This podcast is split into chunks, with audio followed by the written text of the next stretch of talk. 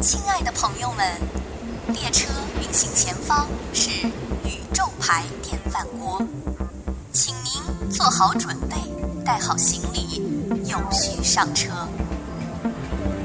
Dear passengers, the next station is 宇宙牌电饭锅。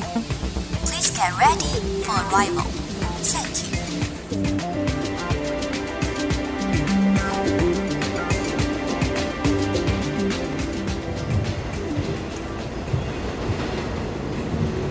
大家好，我是东东锵。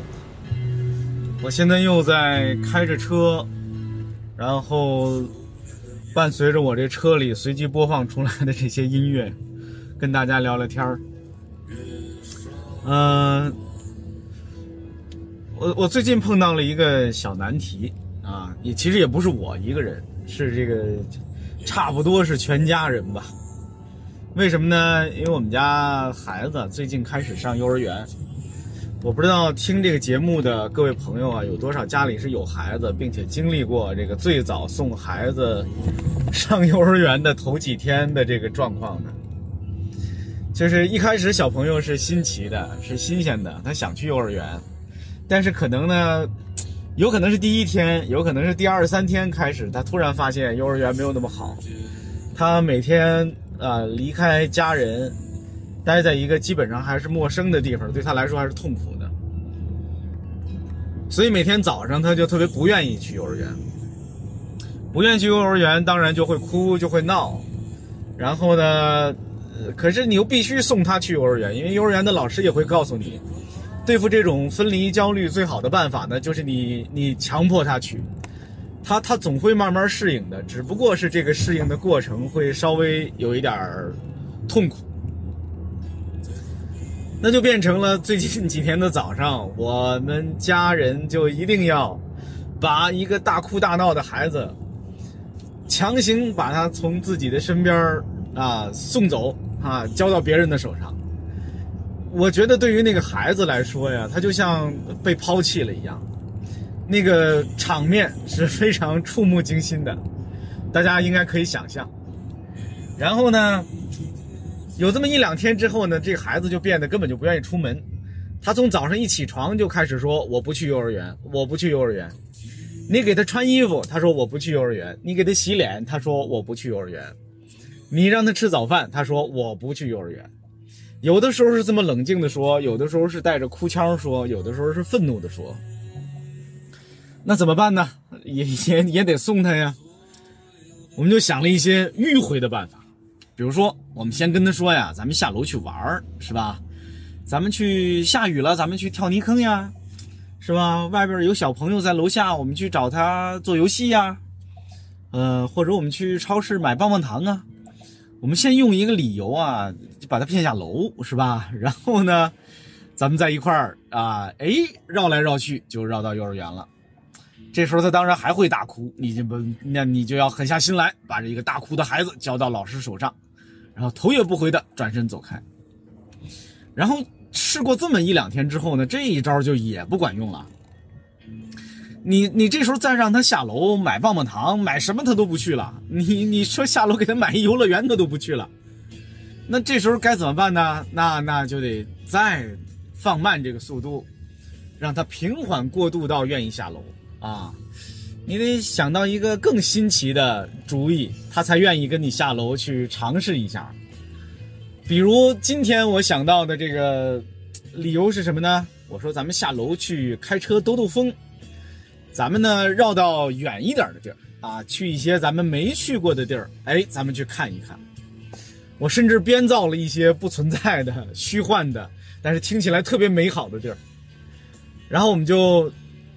全家啊一起啊也没有全家吧，反正有家人了，一起陪着这孩子上了我的车，然后我们就开始出了这个家里边这小区啊，其实是漫无目的的在闲，就是就是在乱转，你知道吗？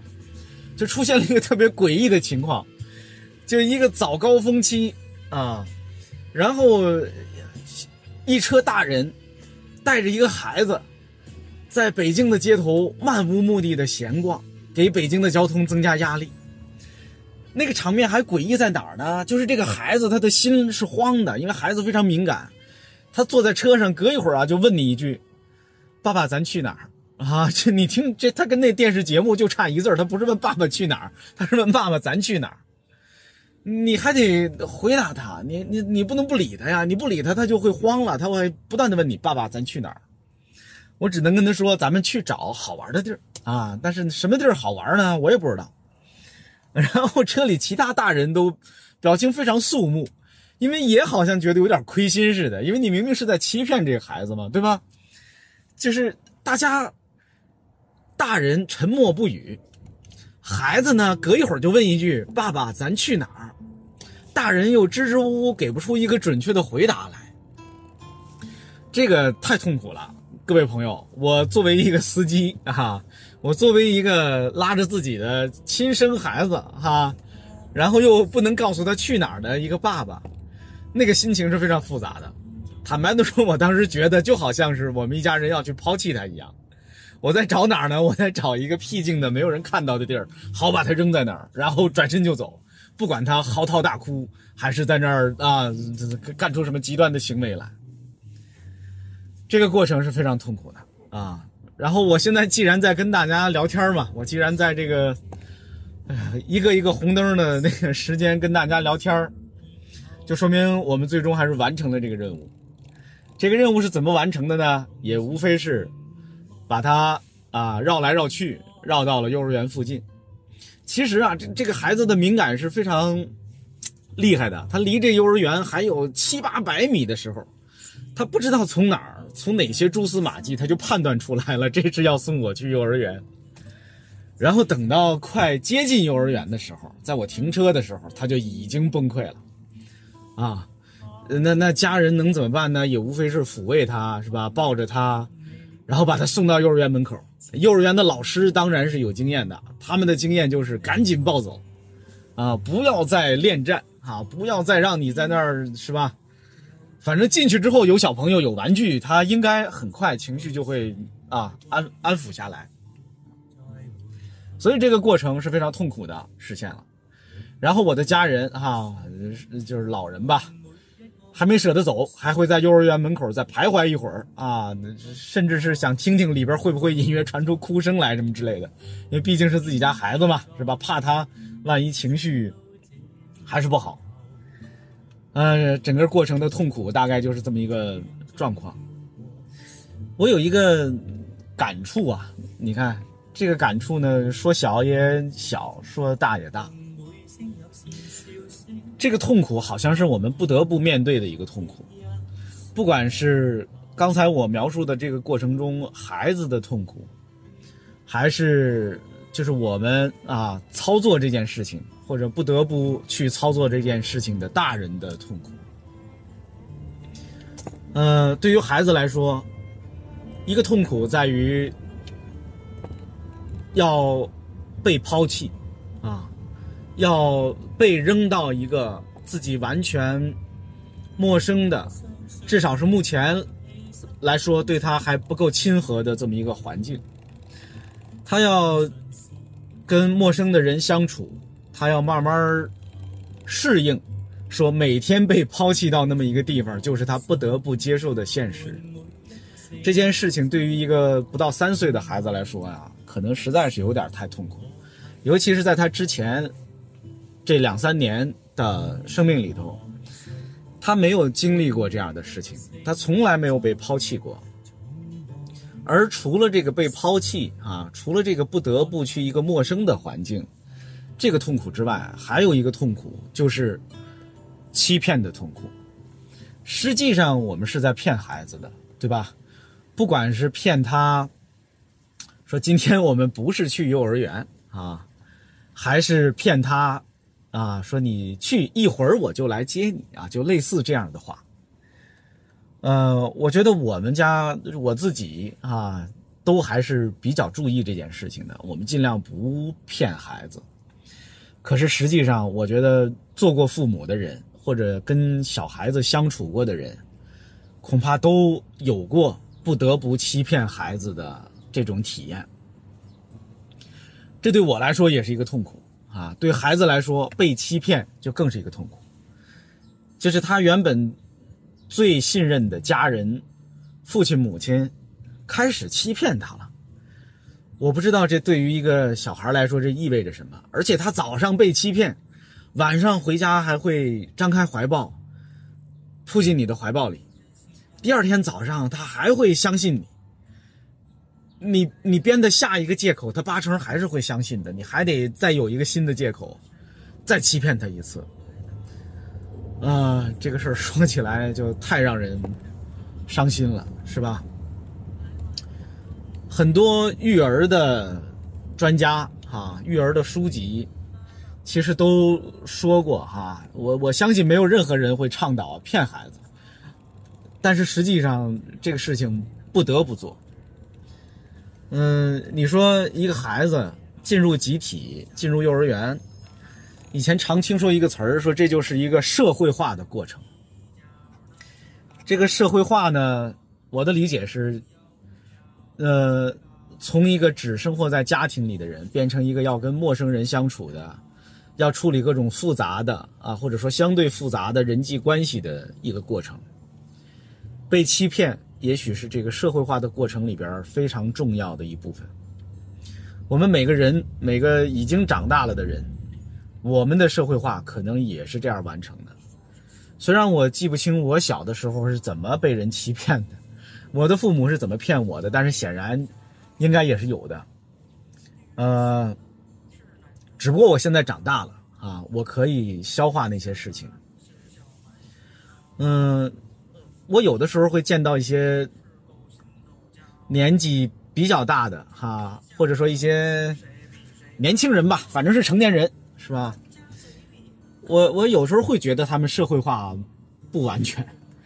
这个社会化不完全呢，其实你细想想，可能也就是上当受骗不够多，经历过的残酷的事情、痛苦的事情还不够多。我们老希望自己的孩子。老希望自己少受一些挫折，少受一些痛苦。我们祝愿别人，老祝愿别人平安、幸福、快乐。但是实际上，也许如果一直平安、幸福、快乐，我们是没有办法完整的社会化，变成一个真正的成年人的。嗯，真是一个残酷的事儿啊，是吧？嗯，有没有别的办法呢？有没有别的办法，不经历这么残酷的过程，也能好好的长大，也能变成一个心智健全的，能够处理复杂的社会状况的一个人呢？我没有想到这样的办法。我我只看到过一种可能，这种可能性呢是，这个社会啊整体上。对于社会化不完全的人也是友好的，怎么说呢？就是你就是天真啊，就是没有那么多呃对挫折、对苦难的经历，以及处理复杂人际状况的本领，但是你仍然可以活得很好。我觉得这不是个人的事儿，而是一个社会的事儿。我有几次啊，前些年出国，在国外。我觉得，哎，好像这儿的人怎么都这么傻呢？呃，真的，我当时就是没有羡慕他们，我一点都没有羡慕他们。我觉得这这个国家里，这大多数普通人看起来都像是大傻子。什么叫大傻子呢？就是心智不健全，傻白甜，啊，就是就是特别的，呃，好像情感也非常简单，表达情感也非常简单，一切都是天真质朴的样子。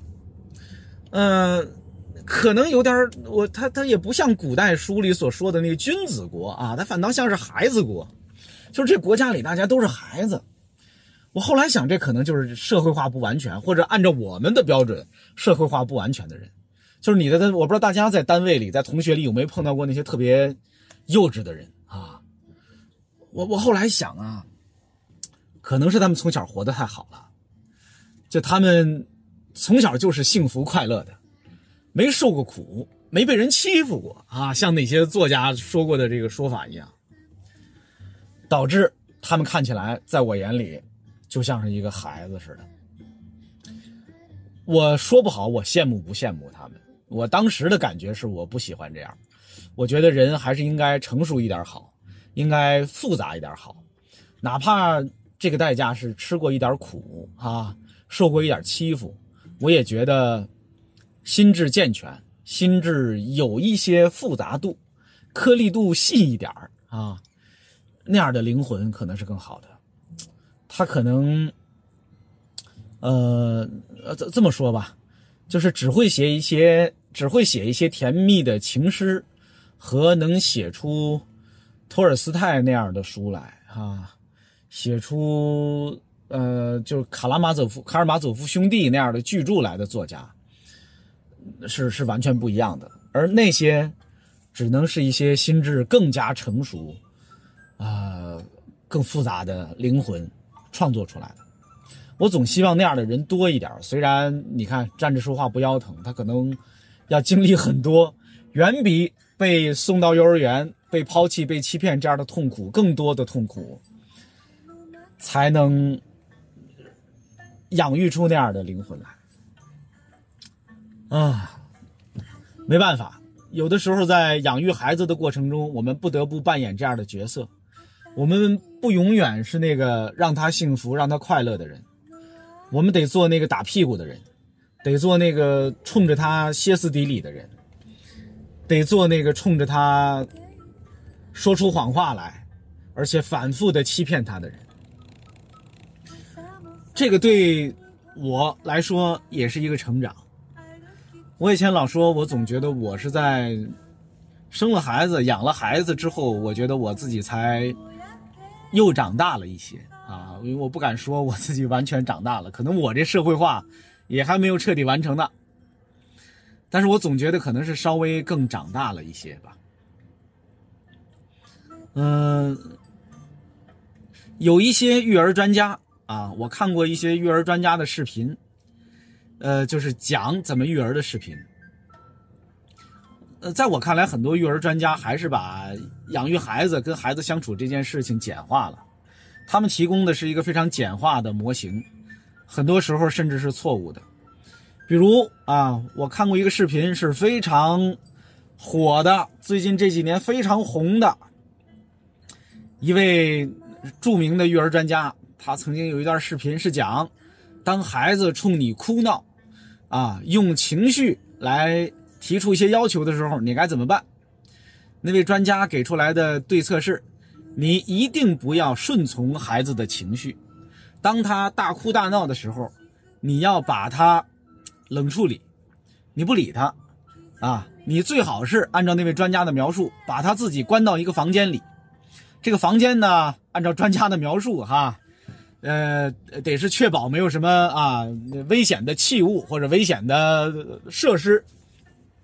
的这么一个房间啊，我我想象中把他已经想象成那种 审讯犯人犯人那种墙上都包着海绵的房间了，就是你家有一个那个审讯室最好，你把这孩子扔到这审讯室里，给他关上门，然后你就告诉他你哭吧，哭完了咱们再解决问题，直到这个孩子哭完啊，然后直到这个孩子发现哭完全没有用，当他可以理智的跟你说爸爸妈妈我哭完了。你们跟我说话吧的时候，你再跟他讲道理，告诉他你这样是错的。你刚才的要求为什么我能满足你，为什么不能满足你？如果他，哎，这是首什么奇怪的歌？哈哈，这是这是麦兜响当当电影原声大碟里的一首歌，叫做《麦太口服液》啊。哎呦，这是用什么歌的？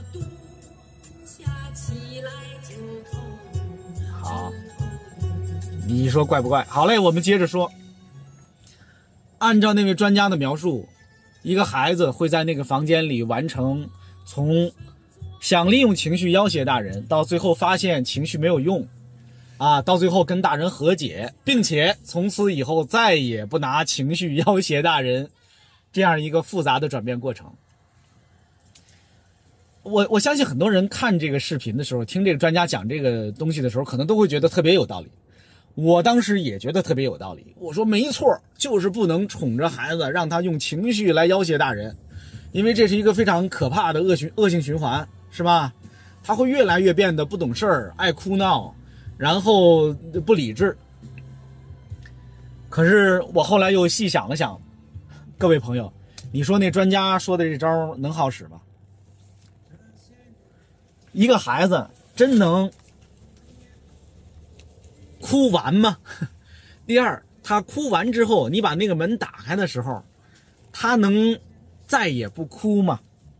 第三啊，如果他真的在这一次啊实现了这个过程，最后真的认输了啊，最后真的甭管是精力发泄完了，还是情绪发泄完了，他这次打开门，然后非常理智的跟你解决这问题了，下次。他就真的能记起上一次的教训，并且再也不拿情绪作为武器吗？我对此怀有深深的怀疑啊！孩子不是一个机器人，孩子不是编了一个程序，你输入一个指令，他就一定会有一个你设想的后果。把一个孩子，把一个歇斯底里的孩子关进一个封闭的空间里边，可能会出现无数种结果，有一些结果可能是大人完全不能想象的。比如我举个例子啊，就是你把一个大哭的孩子，你冷处理他，你指望的是他大哭，哭到底，然后发现哭没有用，然后这件事情就过去了，他来跟你和解，不是这样的，他有可能哭一分钟他就不哭了，他把这事儿给忘了，他自己在那儿在那个屋子里边高兴的玩游戏，高兴的看书。你想要的那个，让他体会到大哭没有用这件事情根本就没有实现，啊，因为他是个孩子，他没有那么理智，他刚才还在为一个事儿大哭呢，他接下来他注意力转移了，他就把这事儿是给忘了，这个忘了和你和专家所描述的那个，他哭到底，哭到尽头，然后发现哭没有用，可不是同一个过程，啊，当然还有另一种可能是他大哭。然后呢，哭哭累了，不哭了，然后他就那个自己在那屋里玩你开开门之后，他又大哭了，他把这事又想起来了，是吧？就就变成你开门他就哭，关门他就不哭，这种情况也是非常有可能是有可能是出现的。你说这怎么办啊？嗯，从当年我看那个视频开始啊。以及后来我看到一些别的育儿的理论、育儿的专家的言辞，我其实从那儿开始就不太相信育儿专家了。而且更重要的是，我不再奢望自己变成一个完美的父亲。呃，最近这两年，我经常跟我家人说，我有的时候也跟一些特别熟的朋友说，我说也许养育一个孩子给我最大的。呃，我不知道给我最大的提醒啊！我刚才在想这个名词应该是什么？给我最大的提醒是，我们不是完美的人，我们我们生的孩子啊，也也不是一个完美的孩子。我我们也不要奢望自己做完美的父母。嗯。我我前两天也也是看最近这些脱口秀节目嘛，是谁来着？在一段脱口秀里说，说，呃，很多人啊，没生孩子的时候啊，哦，是一个是一个外国的脱口秀演员，他说很多人没没生孩子的时候，就大家在恋爱的时候或者结了婚之后，两个人会说，我好喜欢你，说你以后你以后一定会是一个好爸爸，说你以后一定会是一个好妈妈。啊，大家开始幻想他以后对孩子的时候会有多么的表现，多么出色，多么优秀。嗯，实际上这都是没有养过孩子的人才会有这样天真的想法。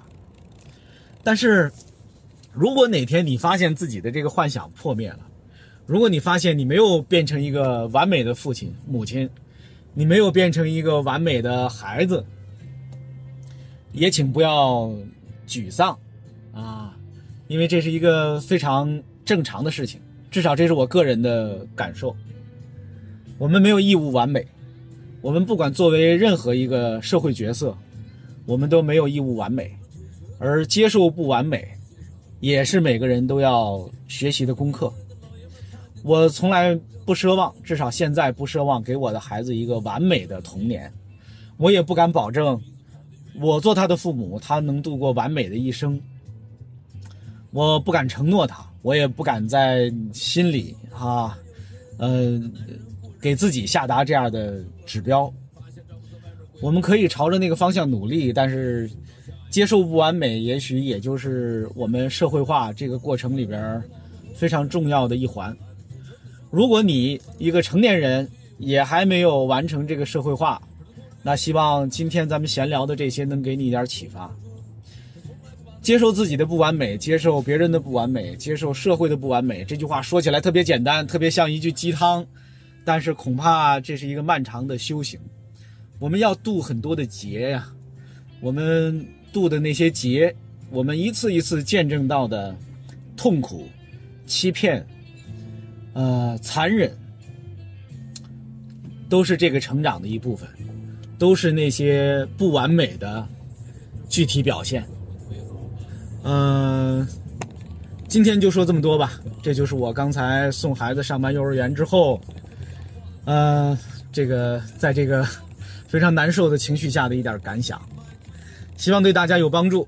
咱们下回接着聊啊！再提醒大家一次，在刚才说话的过程中，我一直是一个遵纪守法、专心开车的好司机。我一边跟大家说着话，我的眼睛一直是非常专心的注视路面的，而且礼让了好几次行人。好呗，咱们下回再聊，再见。